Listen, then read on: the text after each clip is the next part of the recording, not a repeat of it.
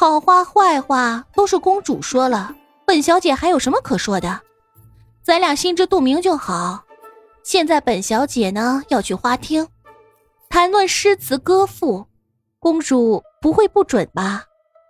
顾曼从座位上站起来，眸子望向了花厅那边，顷刻间眼神温暖，如春暖花开一般。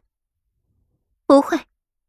霍安影的红唇痛快的给出了两个字，望着顾曼的背影走远了。玉安表妹，表姐能帮你的就这么多了。这顾家姐妹可不好惹极了。沉香，去给顾家大小姐递个消息，让她来金雀华庭接顾二小姐回家，就说我五哥也来了。霍安隐扶了扶发髻中央的簪子。唇角的笑意愈发的深了。霍雨安看着顾曼朝这边来，含笑的眸子拧了拧，下意识的去看严格的方向。他是单纯，可是他不傻，他明显感到了顾曼的敌意，尤其是在和严格在一起，顾曼的敌意更加浓郁。沈念姐姐，你说这顾曼怎么老和我过不去啊？还有表姐是怎么回事？笑得让我毛骨悚然的。霍雨安蹙起了眉梢，作画的手顿了一顿，遥望着顾漫过来。闻言，沈宁循着霍雨安的视线看去，看到了严格，又想想顾曼近些日子的作为，微微启唇一笑。顾曼是因为情敌相见，分外眼红；九公主则是腹中饱含文墨，一肚子坏水。沈宁姐姐，不是你想的那样的。我去躲了一会儿，安影表姐问起来，就说我累了，去休息了。惹不起他还躲不起吗？哪知道霍于安才走了没几步，就被顾曼给拦着了。看着来势汹汹的顾曼，霍于安没由来的一阵心虚。安和郡主，往哪儿去啊？霍于安站定了，看着面前虎虎生威的顾曼。心中直道与传言不符，什么小白兔、小绵羊，这分明就是一头披着羊皮的狼嘛！顾二小姐，你挡着本郡主的去路做什么？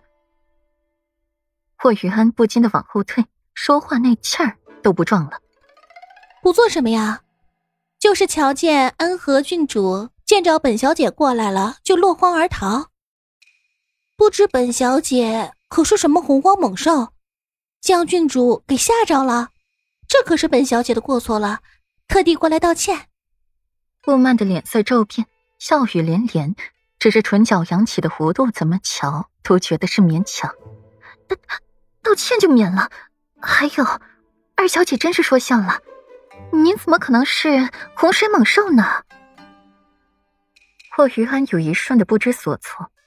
平日里一直绵绵软软的小白兔，突然强硬厉害起来，倒是让人有些招架不住呢。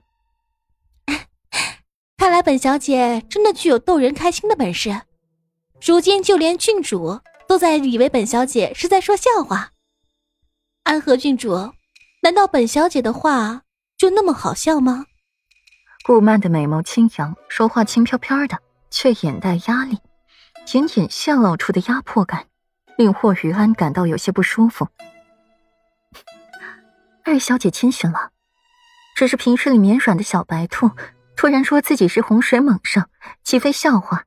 也枉费郡主这么想了。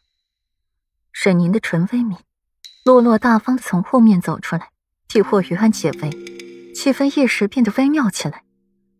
沈侯府、太师府两大世家突然看对方不顺眼了，唇枪舌战的。中间又牵扯了皇室，这错综复杂的关系令旁人不由得却步、退步。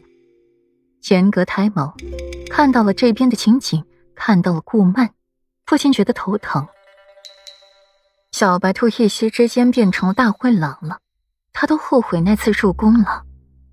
严兄啊，最近可是红鸾星高照啊，有安和小郡主青睐不说，连这顾二小姐。也对你吃惊一片呢，啊！